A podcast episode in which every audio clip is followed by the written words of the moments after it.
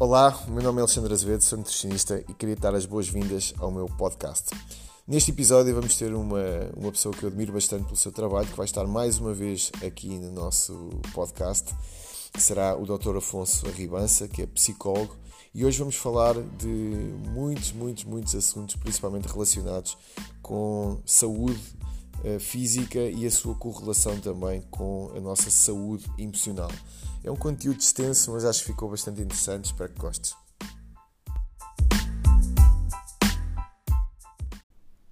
Visita o meu site reprograma.pt. Como a saúde começa e termina nas compras, deixei-te lá a minha lista de compras. A lista de compras que faço para a minha casa e que também recomendo aos meus clientes. Espero que gostes. Olá, bem-vindos a mais um episódio do meu podcast. Hoje temos uma, uma presença que já, já fez parte deste podcast eh, em duas, duas edições anteriores. Uh, é o Dr. Afonso Ribança, psicólogo. Tem tido um crescimento incrível nas redes sociais, tem feito um trabalho espetacular, uh, principalmente no Instagram e, obviamente, depois com os seus clientes. Afonso, estás bom? Olá, tudo bem? Olha, então. hoje, hoje eu convidei-te porque, por vários motivos. Em primeiro lugar, porque tenho acompanhado o teu trabalho e acho que tens, tens estado a, a fazer um percurso muito, muito, muito engraçado. E, e, e, eu acho que isso é de louvar quando nós vemos alguém a, a, fazer coisas inovadoras e com, e com esse engagement, com essa, com essa dinâmica nas redes sociais, até porque ter 5 ou 6 mil pessoas que nos seguem uh, assiduamente nas redes sociais, se nós tentássemos passar isso para uma sala, para um auditório, uhum. uh, era complicado, né? em qualquer cidade era complicado fazermos isso. Então as redes sociais têm esse poder, né? nós conseguimos comunicar, passar as nossas ideias para, para muita gente e influenciá-las, neste caso, com, com ideias que sejam possibilitadoras. O que é que tu achas disso? Eu acho ótimo porque, hum, de facto, nós conseguimos passar mensagens muito mais eficazmente, não é? Eu acho que antigamente as mensagens acabavam por ser muito mais passadas pela televisão em si, pelo, pelo pelas revistas, pelo jornal. Hoje em dia temos uma forma de nós próprios, não é? Uh, nós cidadãos, agirmos diretamente na sociedade. E eu acabo por ter uma, uma postura dentro das redes sociais que acaba por ser numa dupla vertente uh, um bocadinho provocativa e ao mesmo tempo de acolhedora, no sentido em que, como já me disseram algumas vezes, que parece que eu leio a mente de quem me está a ler. Já, já me mandaram mensagens a dizer que parece que eu estou na cabeça das pessoas. Uh, mas ao mesmo tempo eu aproveito-me disso, dessa postura mais empática, para provocar também um bocadinho. Uh, que acho que é também um bocadinho aquilo que tu fazes, de provocação, porque eu acho que a provocação também, também já pode gerir a mudança, não é? pode dar o incentivo à mudança. Portanto, acho que é um bocadinho por aí o caminho. A provocação é o meu nome do meio, mas sempre na vertente que tu acabaste de dizer, porque não interessa provocar se não estiveres do outro lado para ajudar as pessoas. Uhum. A provocação serve como um gatilho para as pessoas, no fundo, sentirem um pouco, uh, não, eu não direi ofendidas, mas uh, chocalhadas, mas depois deixando sempre a opção, epá, existe um caminho, eu posso ajudar a fazê-lo isso acho que vem bem, bem de encontro daquilo que nós vamos falar hoje e eu vou dar um exemplo. Eu tive um almoço com um dos meus melhores amigos, faz anos no mesmo dia que eu, fomos colegas de turma durante montes de anos e colegas de carteira inclusivamente. E é um tipo pá, genial, não só com um percurso académico interessante, pá, um gajo que para mim, alguém que tem 20 a matemática num exame nacional e 20 a física, alguém que pelo menos tem uma cabeça um bocadinho diferente. E nós estávamos a almoçar, nós almoçávamos regularmente quando eu dava consultas em Lisboa, e apanhei isto, imagina, há 10 anos, apanhei com uma conversa de já estou casado, já estou numa fase da minha vida diferente, portanto, o prato que tu vês aqui à, à tua frente é o que eu quiser. E ele estava a comer horrivelmente mal, e estava mais gordo quando ele sempre foi magro.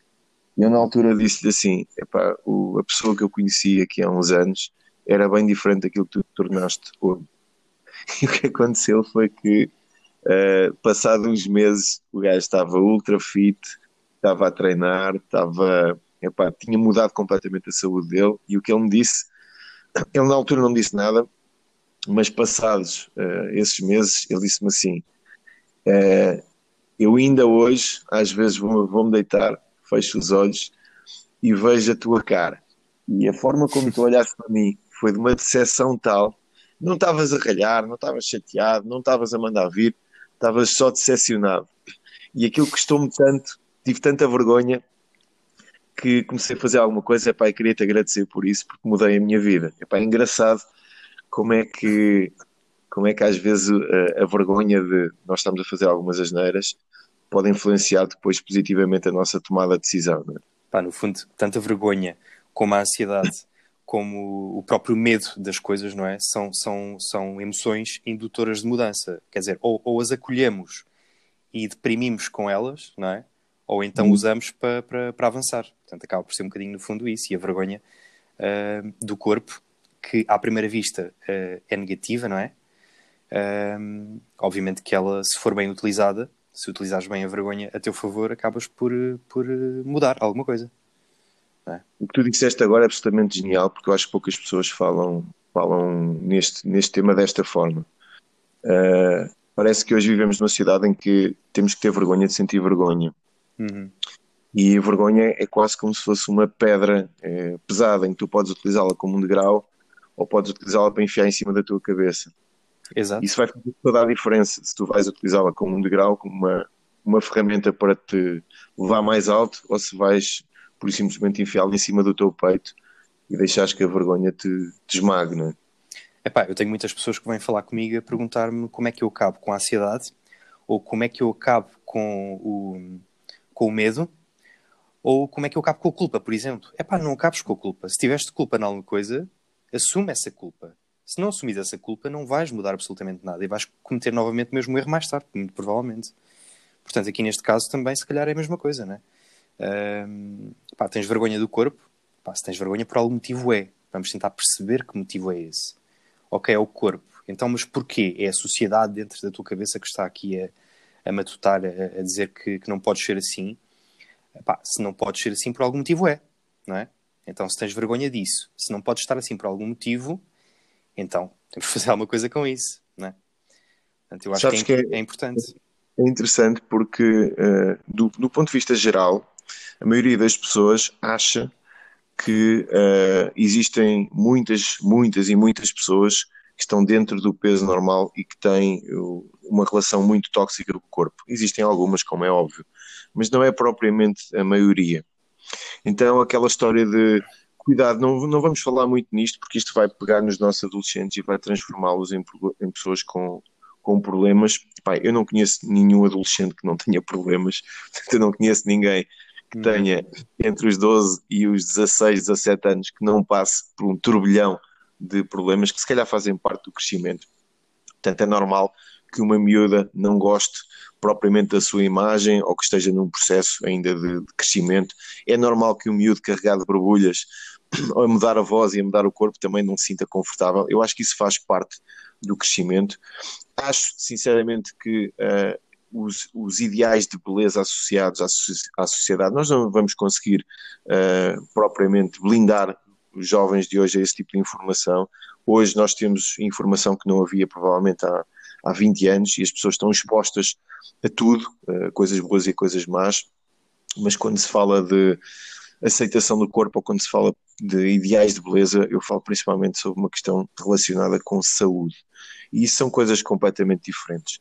Um adulto uh, normal, acredito que pode olhar para o corpo e não ter propriamente o six-pack, uma mulher não, não ter propriamente um corpo de capa de revista e sentir-se muitíssimo bem na mesma.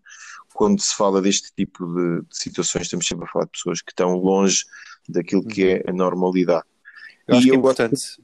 desculpa, desculpa só interromper, eu acho que é importante uh, essa questão que estavas a dizer para distinguir uma coisa, que é as pessoas têm muita mania de juntar às vezes assuntos que não têm uma coisa a ver com a outra para ter razão.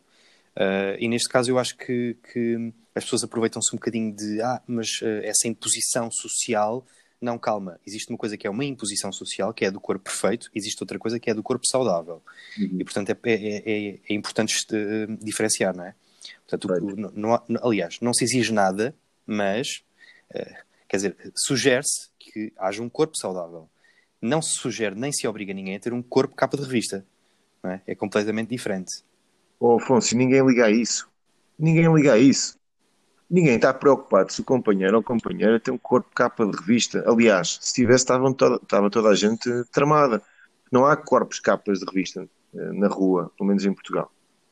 Uhum. Essa história, não é? Eu, eu, uma vez na minha, na minha página de Instagram fiz essa pergunta: se os ideais de beleza eram absurdos e se os homens realmente ligavam muito aos ideais de beleza. Epá, 95% respondeu que sim. E a segunda pergunta era: quantos dos vossos amigos uh, andam com top models? E depois a resposta foi 1% daquelas pessoas que querem ter razão à força, não é? Uhum. E, e é, isso, é exatamente isso que tu estás a dizer. É completamente diferente uma pessoa uh, ser completamente obstinada com o corpo, ter uma obsessão com o corpo, não conseguir fazer mais nada, porque quando nós quando falamos em obsessões e, e em situações que, que, nos prejudicam a vida, basicamente estamos a falar de pessoas que ficam completamente focadas apenas numa área e não conseguem realizar as outras. É? Uma pessoa que, vou dar um exemplo, o Cristiano Ronaldo é obcecado pelo corpo. Será que ele tem uma patologia ou será que é um dos seres humanos mais inspiradores do planeta que consegue ao mesmo tempo uh, praticar a caridade com o dinheiro que ganha, consegue ser o melhor futebolista se calhar de todos os tempos, consegue ser modelo, consegue ser pai, consegue ser filho, consegue... Epá, percebes? É que depois dizem, ah, mas ele é obstinado. Poxa, quem me dera ser, ser obstinado como é o Cristiano Ronaldo, não é? Tipo, nós temos que olhar para as coisas e, e ter um espírito crítico e não só sentir sentirmos de alguma forma ofendidos com alguma coisa e depois reagirmos de forma uhum. defensiva criticando os outros porque fazem o trabalho que nós não queremos fazer, não é? Uhum. Eu acho que sim, que, que hum, existe uma obstinação, mas acho que é uma obstinação fora do normal, não é? Eu acho que hum, também depende, não sei se é patológico ou não, mas também depende da forma como, como isso está inserido na vida dele, se isso o impede de ter uma vida normal muitas vezes, no sentido em que, epá, não posso fazer isto porque tenho que ir para os treinos, e isto constantemente, não é? Se o impede de fazer coisas que lhe são agradáveis, que lhe são prazerosas por causa do exercício, uh, portanto acho que tudo depende um bocadinho disso, de, de pormos as coisas numa balança, ver o que é que pesa mais, e se existe um desequilíbrio, não é? Claro. Eu, no, fundo, no fundo, aquilo que mede uma patologia é o desequilíbrio. Portanto, se, se, a vida dele for equilibrada neste sentido, ok. Não me parece que seja totalmente equilibrada, porque, porque eu acho que ele deve passar imenso tempo a cuidar do próprio corpo. Mas pronto, isso. No, no, em relação ao Ronaldo, eu tenho uns amigos que conhecem e, e pelo que eu sei, no, quando tiveram poucas vezes com ele, também não deve ser muito fácil estar muitas vezes com ele mas uh, epá, parece ser um gajo perfeitamente tranquilo e perfeitamente calmo e normal. Agora temos que, temos que olhar para uma coisa: a maioria das pessoas trabalha 8 horas por dia, uh, eh, 8 a 10 horas por dia no seu trabalho. O trabalho dele é jogar futebol e o facto de ele se preocupar com manter uma massa magra bastante elevada, tem um corpo diferente da maioria dos futebolistas, faz com que ele tenha a longevidade que ele tem na carreira. Portanto, se ele tiver que trabalhar 5 horas por dia na saúde dele e no corpo dele, não é assim tanto. Um tenista treina mais, um atleta de, de MMA treina mais, portanto, é, acaba por ser a profissão dele. E a profissão uhum. dele passa por eh, ter que ter determinados padrões físicos que, que, depois lhe dão a performance que lhe dão, ainda continua a ser dos melhores aos 35 anos e não acredito que vá parar tão cedo, sinceramente. Uhum. Muito bem. muito nisso. O quê? Não, não. Isso na, na, forma que ele está, e ainda por cima jogar num, num campeonato italiano onde nem, a idade não é propriamente um problema, não, não o vejo a parar tão cedo. Então o que é que eu te queria perguntar? Eu tinha aqui algumas questões preparadas até para encaminharmos aqui a nossa, a, nessa, a nossa conversa. Já falámos de algumas coisas relacionadas com isto, mas eu queria aproveitar aqui a tua presença, ter aqui um, um psicólogo para aprofundarmos aqui alguns conceitos. Em primeiro lugar, eu gostava que, que me desse a tua opinião. Nós já falámos um pouco sobre isto, mas de uma forma se calhar um bocadinho mais geral. De que forma é que tu achas que os estereótipos de beleza afetam a nossa sociedade? Será que afetam só naquela, naquela questão da conversa de café em que uma pessoa não está como queria e começa a queixar? Ou existe uma, uma influência profunda dos estereótipos de beleza no dia a dia? Eu acho que existe uma influência muito forte, mesmo que seja inconsciente. Uh, nós esquecemos muito que, que, nós temos um inconsciente em nós, não é? Porque passamos, uma, passamos o dia a dia supostamente conscientes, não é? De quem somos, do que é que fazemos, mas esse mundo consciente que estamos aqui a falar uh, não vai muito além de 10, 10 5, 5, 10%. Portanto, tudo o resto uh, é inconsciente e muitas coisas que nós fazemos é, é determinada automaticamente por esse inconsciente. portanto, sim, influencia, mesmo que não pensemos nisso. Uh, uma peça de roupa que compramos uh, muitas vezes por, uh, por influência de, de, algo que vimos, mas não sabemos isto, estamos a comprar porque gostamos, mas aquilo está lá guardado na memória inconsciente e fizemos isto automaticamente sem sabermos. Ou irmos para o ginásio porque queremos ser mais saudáveis, mas num patamar, num degrau mais inconsciente, a motivação não é por sermos saudáveis, é porque vimos um amigo nosso que está mais, mais fit, mais, mais magro e mais, mais musculado e, portanto, uh, decidimos ir para o ginásio, mas porque, nos, porque queremos ser saudáveis. Isto a um nível consciente só. Uh, portanto, sim, influencia bastante. E depois passamos uma vida inteira a ver capas de revistas, na, seja em que sítio forem, em casas de jornais, até mesmo na internet. Uh, hoje em dia, com as redes sociais, existe muita questão da comparação, não é? Uh, portanto, eu acho que até a influência social até aumentou, não diminuiu destas questões estéticas, porque precisamente por causa das redes sociais. E um dos graves problemas das redes sociais, para não dizer talvez o, o pior, talvez a seguir às fake news, é, é de facto a comparação. A comparação que as pessoas fazem, não só do corpo físico, mas da vida social, porque de facto quem publica uma vida social estética muito bonita, muito perfeita, não publica os aspectos negativos da sua vida, não é? esconde isso e, portanto, publica um, literalmente um estereótipo, algo, algo demasiado perfeito, demasiado bonito, e, e isto mexe com o psicológico das pessoas. As pessoas, mesmo sabendo que aquela pessoa há de ter defeitos ou que pode não ter uma vida perfeita, mesmo sabendo isto, ela vai sentir-se tocada com aquilo. Porque é um do género, uh, epá, eu se calhar até sei que ele não tem a vida perfeita, mas é pá, fogo isto é demasiado perfeito. E fica ali naquele, naquele coisa, e epá, eu gostava de ser assim. Só que isto mexe negativamente, no sentido em que isto podia ser indutor de mudança, mas não, exatamente o contrário. É tóxico, no sentido em que, ao invés de provocar em mim a necessidade de mudança, provoca em mim um retraimento e uma desistência. Pá, nunca vou conseguir chegar àquele ponto. Também muitas vezes esquecendo que a maior parte das fotografias, que tem um bocadinho de Photoshop em cima, não é?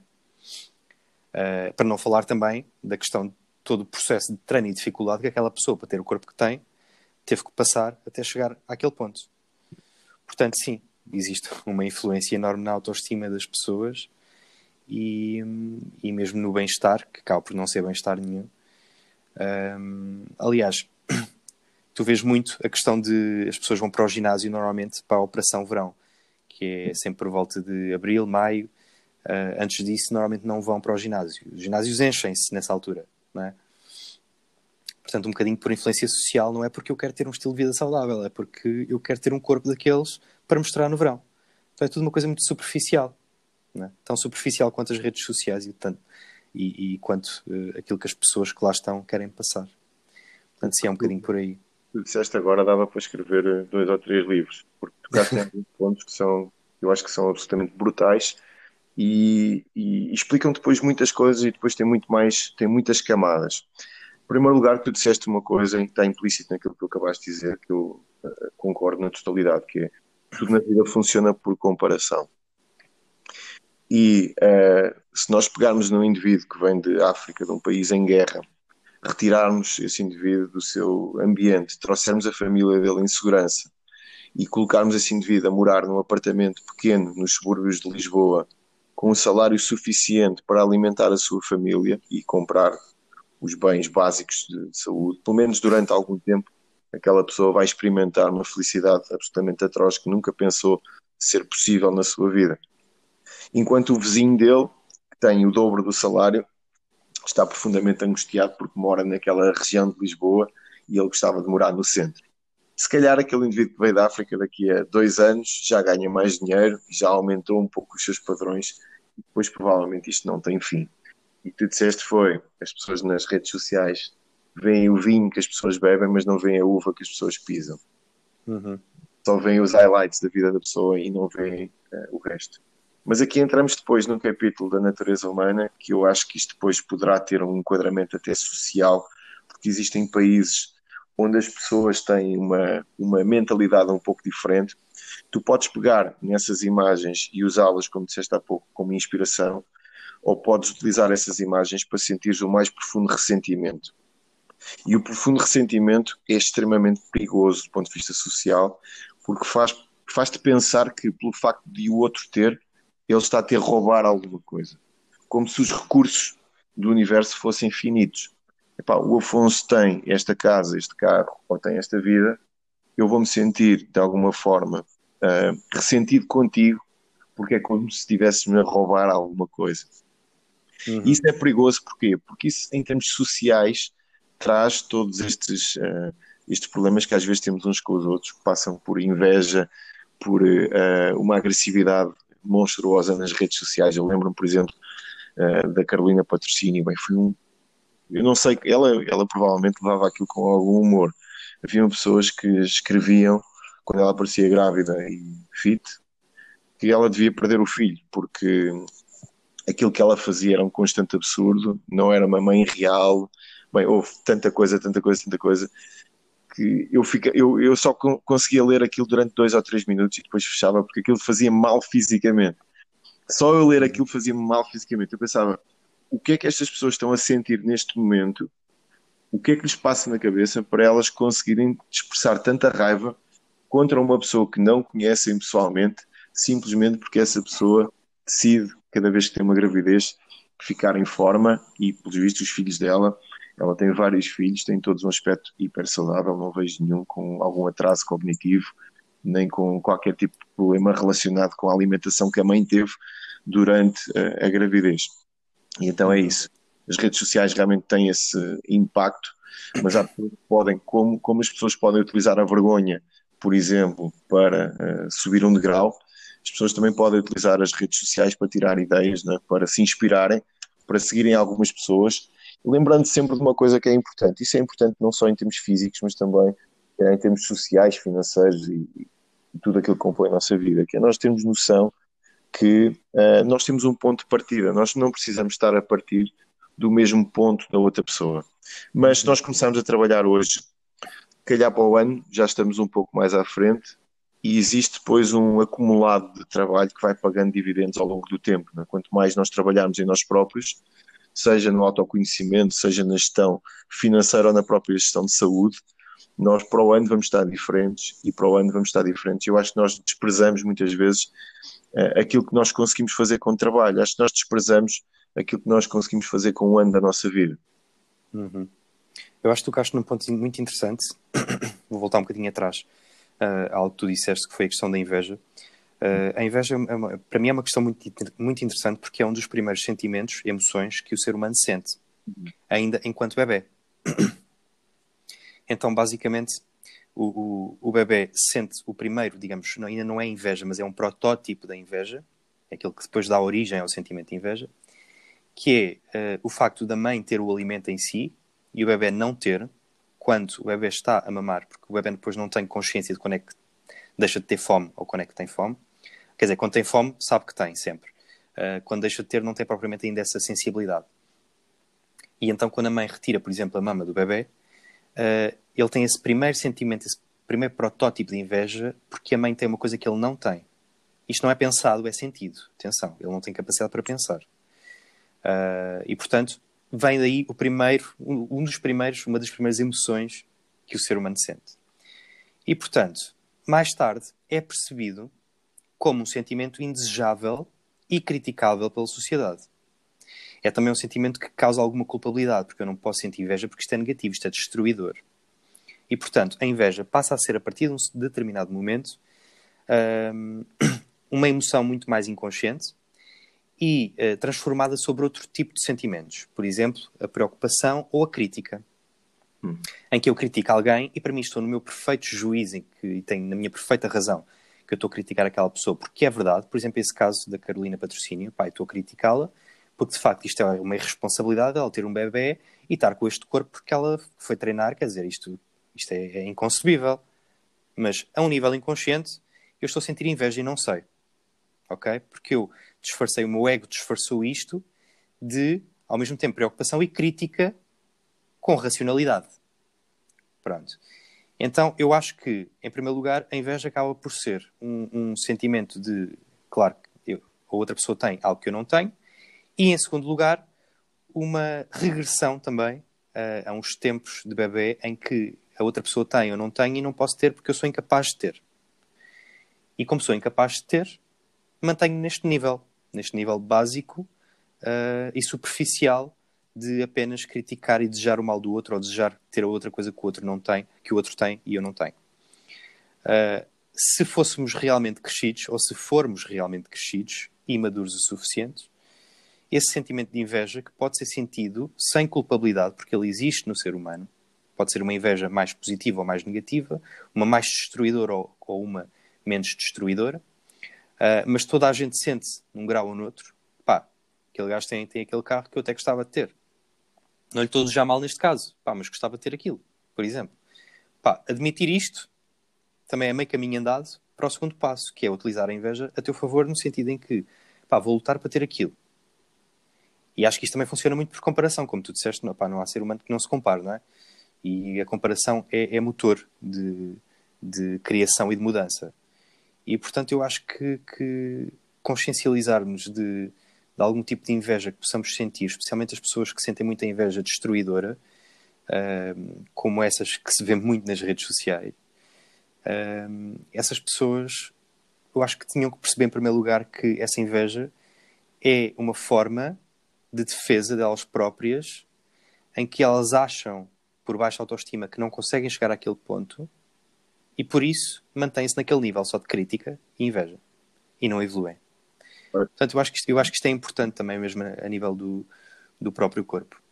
Eu vou, eu vou agora fazer aqui uma suposição, pode estar completamente enganada, portanto, e, estará de certeza que existirão uh, algumas exceções à regra, mas aquilo que eu acho é que uma pessoa, quando está a lutar por uma vida melhor e quando tem objetivos bastante claros, definidos, e passa parte do seu tempo uh, uh, em busca dos seus, desses objetivos que, que desenhou, tem muito pouco tempo para sentir inveja e por outro lado uh, sente alguma admiração pelas pessoas que também estão a fazer o mesmo caminho e tenta se rodear delas até porque uhum. uh, ajuda no processo de ter pessoas que estão uh, que têm a mesma mentalidade que tu as pessoas que normalmente sentem mais inveja ou que sentem emoções mais negativas relacionadas com isto são aquelas que de alguma forma não estão a fazer aquilo que poderiam estar a fazer. Eu não sei se me fiz entender ou não, uhum. mas eu às vezes leio, por exemplo, uma crítica em relação ao Cristiano Ronaldo numa rede social.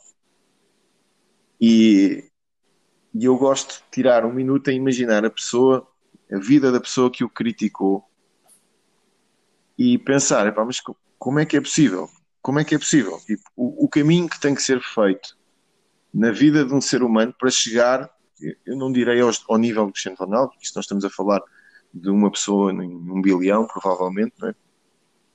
mas o nível que é preciso ter de compromisso com o seu trabalho, de obstinação, de tudo isso para chegar lá, e depois temos uma pessoa que tem uma vida perfeitamente normal, não é criticável, portanto, uma vida perfeitamente normal e que tem os seus desafios, obviamente, os seus desafios diários, e que está a olhar para alguém que atingiu algo de extraordinário na vida e está a dizer: hum, Eu faria de outra forma, ou eu não gosto da forma como ele faz isto ou como ele faz aquilo.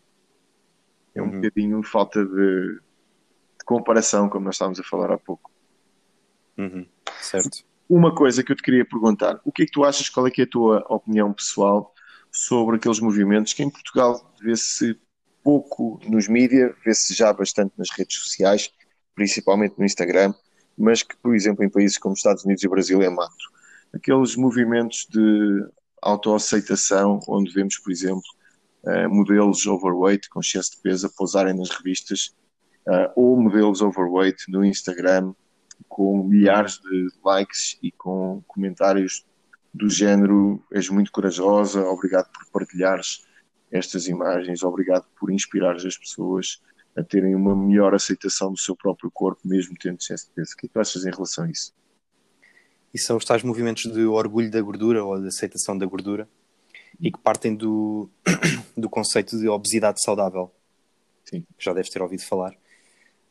Um, este conceito e estes movimentos partem muito também de um pressuposto de que não há evidências a nível de estudos, mas eles partem um bocadinho deste pressuposto de que existem pessoas obesas que têm um metabolismo lento e, portanto, ganham mais peso devido a isso. Pronto, mas não há evidências para apoiar essa visão de que pessoas obesas comem pouco e que por isso ganham muito peso devido a um metabolismo lento. Até porque, em média, pessoas obesas têm gasto de energia maior do que as pessoas com peso saudável, devido à energia necessária para manter também a, a massa corporal aumentada, não é? É óbvio. Portanto, não, não é por aí.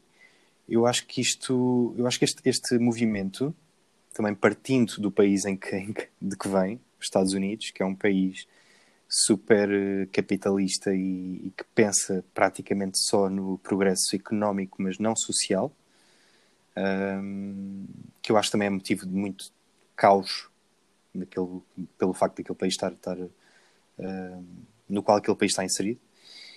E, e, portanto eu acho que este movimento acaba por apelar um bocadinho, talvez de forma, de forma indireta, a este, a este conceito de capitalismo. Até porque a roupa XL, na maior parte dos casos, é, é mais cara, não é?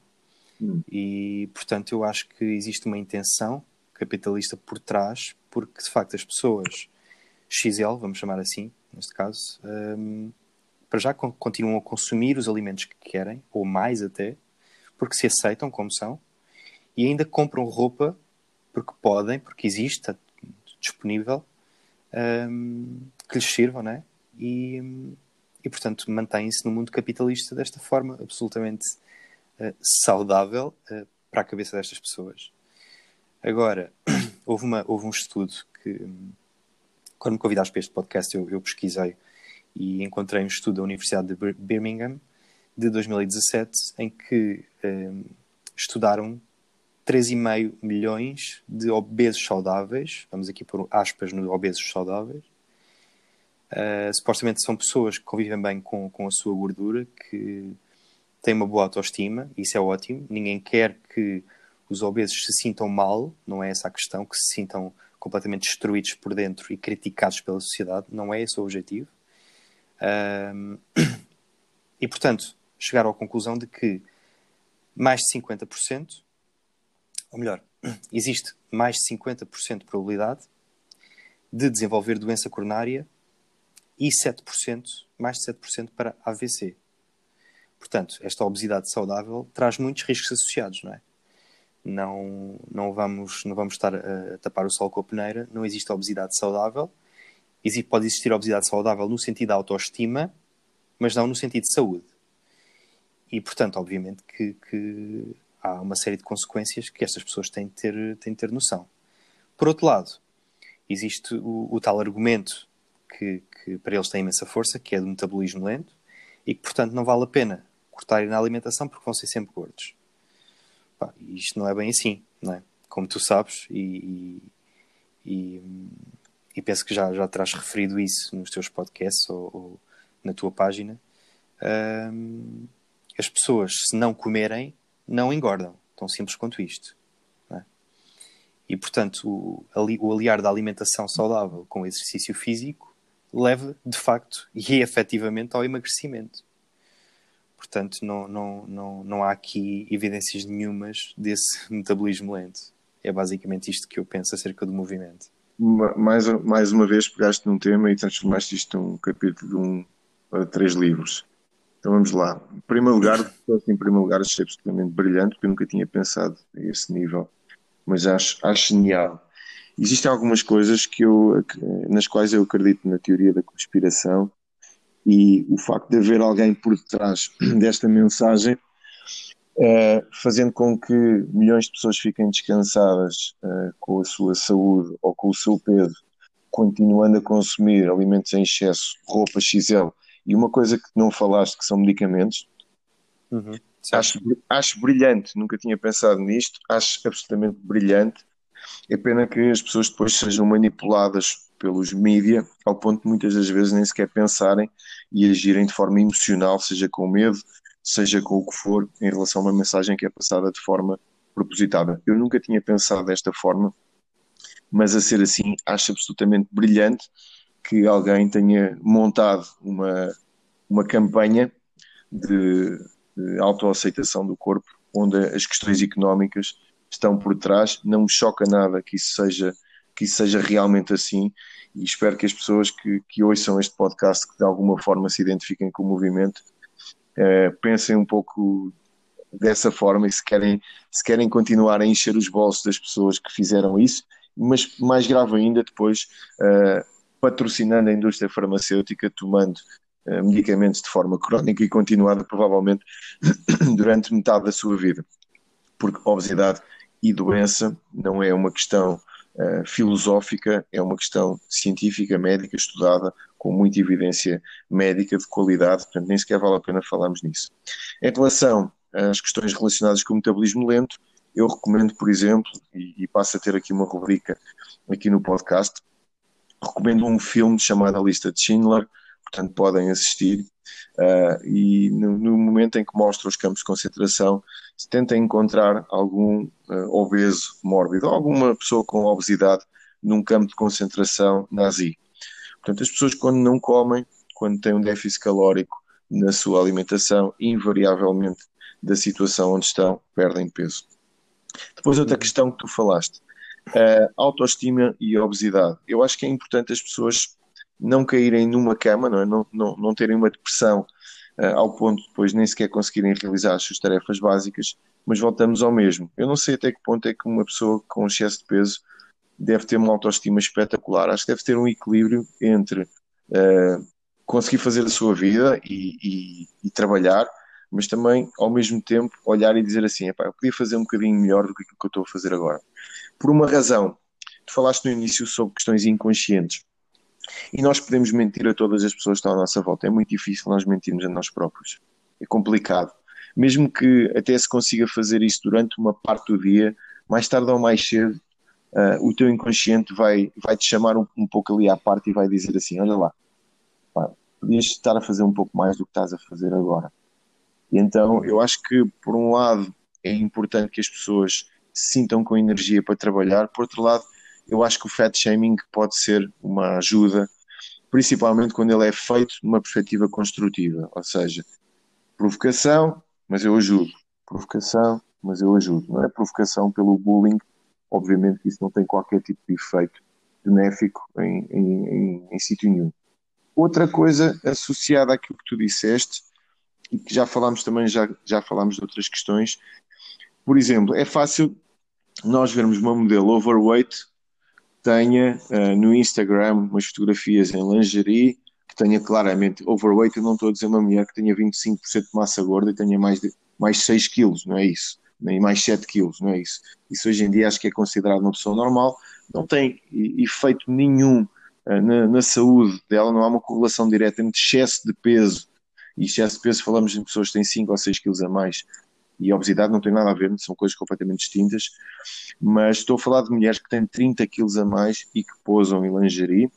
Eu acho que, e depois vais ver os comentários, e 80% dos comentários são positivos e falam sobre coragem e inspiração, mas se nós víssemos uma mulher, por exemplo, com 30 quilos a menos, e nós estamos a falar, por exemplo, de uma mulher com anorexia nervosa, uh, que pousasse em lingerie na mesma página, eu acredito que 105% dos comentários seriam negativos. Algumas uhum. pessoas já tinham enviado a polícia e os bombeiros para a casa dessa pessoa para ela ser internada, porque ela de alguma forma, para além de estar a prejudicar gravemente a sua saúde, ainda estava a inspirar as jovens de 14 anos e de 15 anos a fazerem a mesma coisa.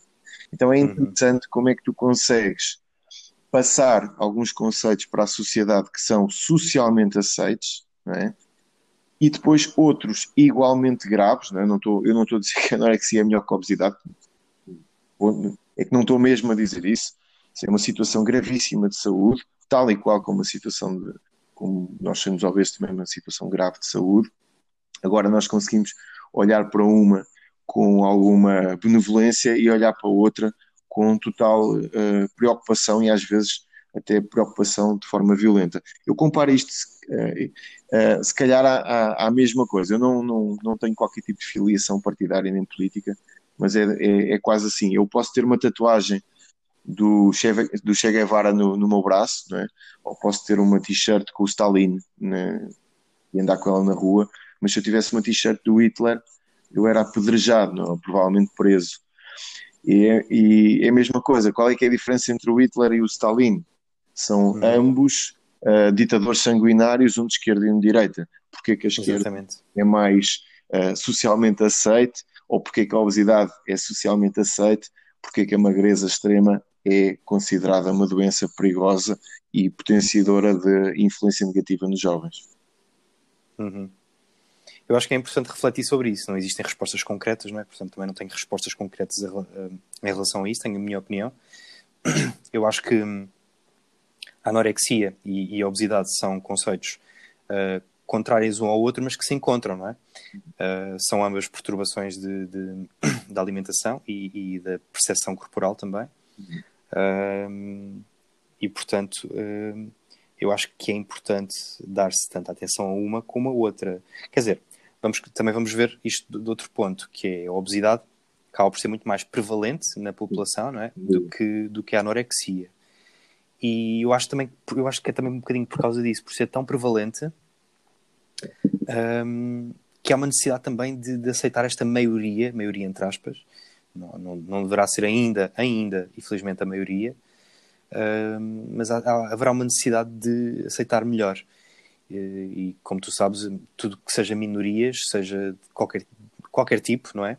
normalmente são muito mais hum, criticadas. E a anorexia acaba por ser criticada neste sentido, mas é criticada no, no, no sentido em que é pá, faz alguma coisa por ti, vai pedir ajuda, pronto.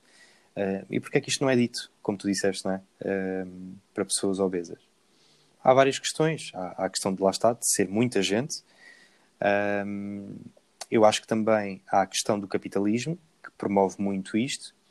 E eu acho que existe também uma questão de Uh, por exemplo, aceita-se muito mais um homem que seja gordo, não é? Do que uma mulher.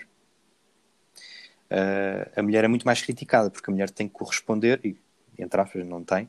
Uh, existem imensos posts no, no, Instagram sobre isto de a mulher tem que corresponder a, a, montes de estereótipos, tem que ter a tal anquinha, as curvinhas, tem que ser assim, tem que ser assado. epá, e... Mas Alfonso, posso fazer uma pergunta? Sim é a sociedade que faz esse julgamento ou somos nós próprios? Eu vou dar um exemplo.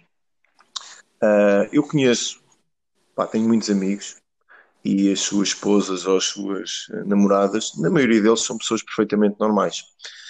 E pessoas normais quer dizer que têm corpos normais. E o normal em Portugal é teres, não teres um corpo propriamente espetacular.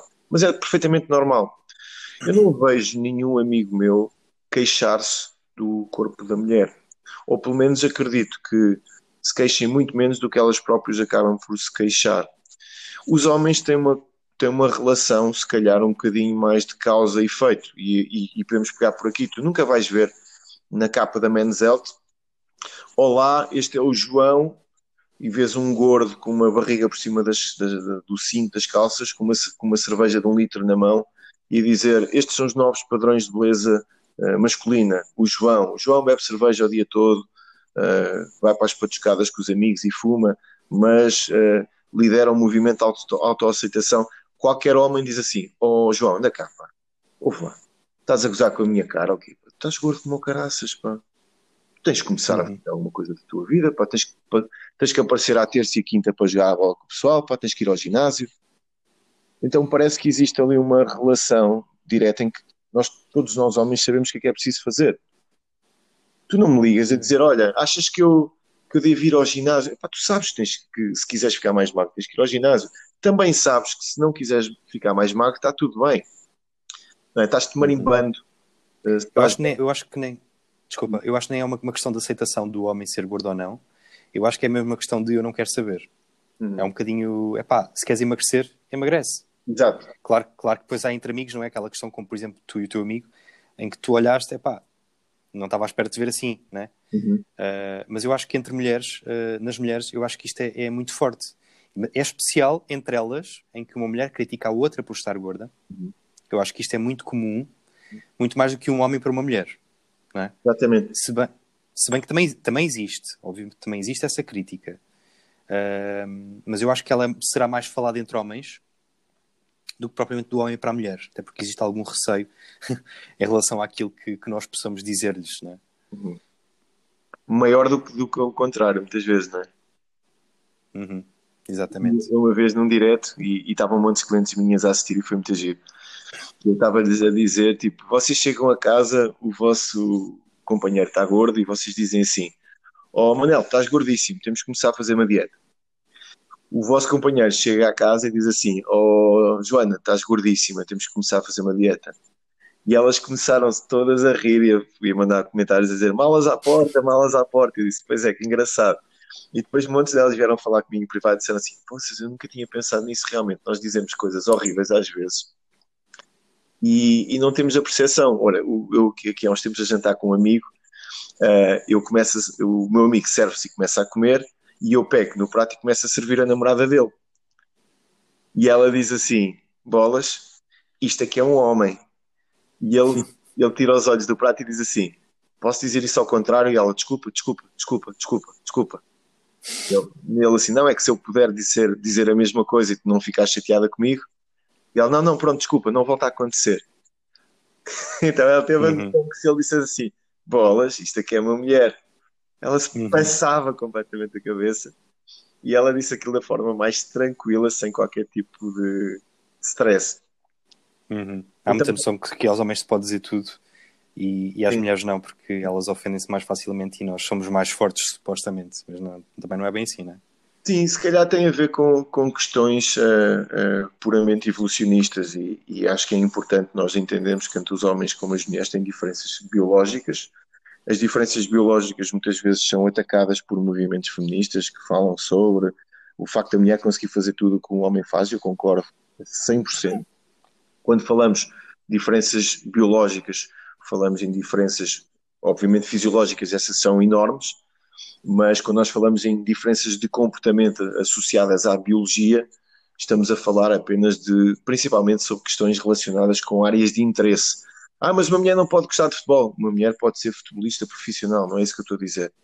Ah, mas um homem não pode gostar de atividades tipicamente femininas. Obviamente que pode, existem milhões de homens do mundo que gostam de atividades tipicamente femininas e está tudo bem. O que eu estou a dizer é que existem questões que estão relacionadas com afinidade típica de género e nós vemos isso em países como os países escandinavos que fizeram um trabalho de tentarem uh, tornar a sociedade o mais justa possível para homens e mulheres com iguais oportunidades, que eu concordo mais uma vez a 200%, e o que aconteceu foi que tendencialmente as mulheres continuam a ser enfermeiras e os homens continuam a ser engenheiros. Há homens enfermeiros, há mulheres engenheiras, mas isto é uma questão de afinidade, porque as mulheres normalmente estão mais, uh, têm mais afinidade por uh, trabalhos que tenham a ver com pessoas e os homens têm mais afinidade com trabalhos que têm a ver com coisas. Mas olha lá, estão aqui dois homens a tratar de pessoas em trabalhos tipicamente femininos. Existem 90 Exatamente psicólogas, se calhar 90% de nutricionistas mulheres, e nós estamos os dois aqui em áreas dominadas pelas mulheres. Curiosamente, não nos estamos a queixar de uma sociedade matriarcal na nossa profissão, não é? Até porque eu não acredito que exista qualquer tipo de discriminação a, esse nível. Uh, tenho o maior respeito pelas minhas colegas mulheres, tenho o maior respeito pelos meus colegas homens. Eu tendencialmente olho para as pessoas e vejo pessoas, não vejo género, nem cor, nem preferência sexual, vejo pessoas. Habituei-me a fazer isto assim, não tenho qualquer tipo de problema em ser liderado num projeto com, por mulheres, mas eu fiz este disclaimer todo para dizer uma coisa, se calhar por, por questões biológicas, por questões que estão gravadas nos nossos genes há mais de 150 milhões de anos, se calhar antes disso, antes das primeiras, dos primeiros hominídeos, as mulheres eh, competem por uh, padrões de beleza, ou seja, as mulheres, tal como outras espécies animais, uh, se tiverem alguns padrões de beleza, os homens tendencialmente escolhem-nas como suas parceiras e os homens competem por padrões relacionados com o poder, eh, que hoje em dia na nossa sociedade o poder físico já não é tão prevalente, por exemplo, como o poder financeiro. Então é normal que as mulheres se calhar sintam um pouco mais na pele questões relacionadas com beleza estética e que os homens não liguem tanto para isso, mas calhar sintam mais na pele problemas relacionados com poder eh, financeiro ou poder relacionado com hierarquia na sociedade. Então nós homens somos afetados uh, por isso e as mulheres depois são afetadas por padrões estéticos. E isso é assim, são as regras do jogo, não são limitantes para coisa nenhuma, mas é como jogar xadrez, não é? Existem regras no xadrez, eu posso fazer muitas coisas dentro de um tabuleiro de xadrez, mas realmente continuo a jogar xadrez, não vou jogar outra coisa qualquer. Então eu acho que poderá ser um bocadinho por aí. Existem questões ligadas ao género e que estão gravadas na nossa genética que faz com que depois existam reações emocionais uh, mais fortes a determinado tipo de, de situações. Uhum. Eu acho que foi importante essa, essa questão de ver isso por, um, por, uma perspectiva de jogo, porque se virmos dessa forma, então quem, quem está dentro do movimento de obesidade saudável acaba por fazer um checkmate, literalmente, porque não segue as regras da sociedade, das imposições e ao mesmo tempo sente-se bem com isso. É? E portanto tem todos os motivos para se sentir bem, ganhou o jogo. Agora é, é preciso, e voltando um bocadinho àquilo que estávamos a dizer atrás, é preciso pesar um bocadinho na balança as consequências disto, é? Eu acho que é importante. Aqui a, a questão ainda vai um pouco mais profunda. Eu, eu vou-te dizer uma coisa de forma muito sincera. Um, eu não estou muito preocupado com a forma como os outros levam a sua vida. Uh, aquilo que eu trouxe para aqui foram reflexões, só isso. Porque eu tenho trabalho, eu tenho muitas coisas para fazer. Nós agora vamos desligar o podcast, ainda vou ter que lançar. Depois a seguir tenho consultas, depois a seguir tenho tenho que eh, atender as chamadas dos meus clientes falar com eles, e isto é até às 10 da noite, mais ou menos, já tenho que ir treinar, é um conjunto de coisas que eu estou a fazer. Então não estou muito preocupado se as pessoas se sentem bem ou se sentem mal, não é por aí, porque eu também tenho as minhas coisas, tenho a minha vida. E eu acho que uh, a nossa sociedade quer-se também diversa e com discussões que sejam enriquecedoras e com vários pontos uhum. de vista. O que eu queria chamar a atenção, e eu acho que essa também é a tua mensagem, é que se uh, as pessoas quiserem trabalhar nelas próprias, existe ajuda. Tanto na área da nutrição como na área da psicologia, por exemplo. E que se não quiserem tratar de si próprias, também está tudo bem. Porque eu acredito que as pessoas normalmente julgam-nos muito menos do que aquilo que nós nos julgamos a nós próprios. É verdade. Uhum. Isso é muito verdade. Nós queremos muito uh, ilusões na nossa mente de diversas formas e em diversos assuntos, e a crítica acaba por ser uma delas. Muitas vezes, por exemplo, em criança, por alguém nos ter criticado, introjetamos aquela forma de crítica e aquilo torna-se uma autocrítica constante para a vida toda. Exato. E, portanto, mesmo que alguém não nos esteja a criticar, estamos nós a criticar-nos. Portanto, eu acho que sim, que, que, é importante que as pessoas percebam pelo menos uma coisa que, que eu acho essencial, é que isto não é um quadro irreversível, não é?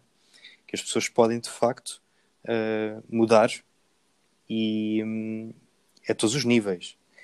E, portanto, se se sentirem mal, e isto é uma questão lá está de se sentirem mal, porque é importante que se sintam bem com elas próprias. Se se sentirem mal, sabem que têm onde procurar ajuda e que têm como mudar. Basicamente, eu acho que isso é importante uh, passar essa mensagem.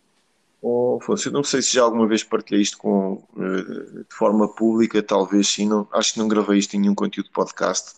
E eu acho que isto encaixa com uma cereja no topo do bolo aqui em cima da nossa conversa, que é o seguinte Houve um conceito que eu aprendi, curiosamente, quando fiz uma certificação em programação neurolinguística, que mudou a minha vida por completo. E, e mudou-a principalmente a nível emocional. Foi uh, o facto de eu ter percebido que uh, eu sou responsável pela grande maioria das coisas que me acontecem na minha vida. Eu sou um grande responsável por aquilo que eu tenho e sou o grande responsável por aquilo que eu não tenho. Volto a fazer um enquadramento. Pá, eu nasci numa família equilibrada, obviamente, tive acesso à alimentação, uh, tive acesso à educação. Eu não estou a falar, eu não estou a dizer que isto é exatamente da mesma forma para uma pessoa que está abaixo do, do nível de miséria do planeta, não é isso. Eu estou a falar sobre mim. Eu neste momento acredito, por exemplo, que consigo controlar o estado do tempo, só para tu entenderes o meu nível de loucura. E porquê?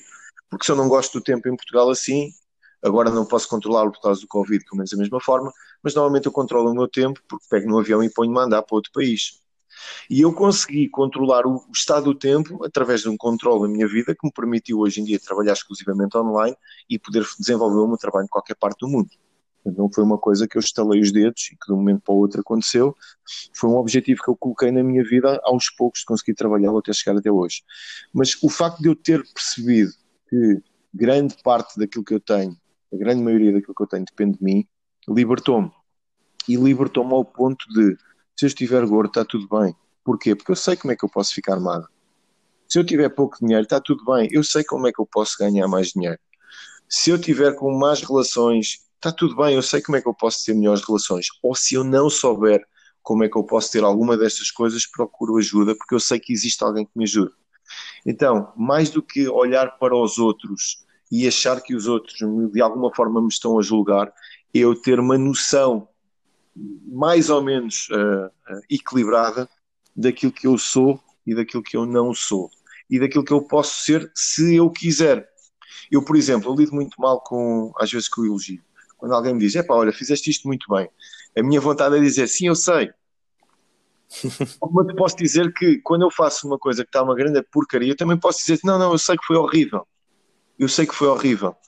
Portanto, não é, é uma questão quase de, de autoconhecimento que obviamente nós vamos trabalhando ao, ao, longo do tempo. Isto não foi sempre assim, não é? Mas que acaba por ser libertador, porque tu quando tens uma ideia do que é que tu és, daquilo que tu podes ser, ou daquilo que tu podes não ser se também quiseres e está tudo bem, eu acho que é, é espetacular para a tua vida. Uhum. Concordo. Eu acho que é importante as pessoas perceberem que, que de facto têm, têm onde procurar ajuda quando não sabem o que fazer com a vida delas. Porque eu acho que o problema, tu neste caso, tu sabes o que fazer, sabes como obter aquilo que não tens, sabes como lutar por aquilo que, que queres. Há pessoas que não sabem. Se não sabem, pelo menos deviam saber que sabem que podem procurar ajuda? E que, que, isso não, que isso não tem que afetar a autoestima, não tem que sentir frágeis nem fracas por procurar ajuda, tem que sentir literalmente fortes por saber que querem algo e por saberem que podem procurar ajuda para obter esse algo. Portanto, eu acho que é um bocadinho mais por aí. E, e é importante que as pessoas percebam que, que, apesar de não conseguirmos ter tudo na vida, uh, também há que ser realistas. Uh, há coisas que nós conseguimos, que não temos e que conseguimos obter e que podemos lutar por isso. Agora, não é de facto numa postura passiva perante a vida que, que o vamos conseguir e simplesmente uh, a sonhar com isso. Não vamos chegar a lado nenhum. Afonso, sabes que o Anchor vai-nos cortar o pio daqui por 1 minuto e 20, portanto, onde é que as pessoas te podem encontrar nas redes sociais? As pessoas podem me encontrar essencialmente no, no Instagram, no meu perfil Instagram, o Afonso Arribanca Psicólogo. Uh, também estou no Facebook, mas não, não utilizo tanto, portanto, basicamente no, no Instagram. Queres acrescentar alguma coisa? Bem, eu acho, eu acho que terminámos aquilo que eu, que eu acabei por dizer, acabou por ser o, o final. Acho que é basicamente tudo aquilo que eu tenho para dizer. Quero só agradecer-te o convite por estar aqui outra vez a falar com, contigo e com, com os teus seguidores. E, e depois até uma próxima. Quem sabe no, num próximo podcast meu que eu talvez vá criar Uau. e então possamos falar também. Irei com todo o gosto. Então, muito obrigado, Afonso. Espero que tenham gostado deste conteúdo e vemos então no próximo. Um grande abraço. Grande abraço.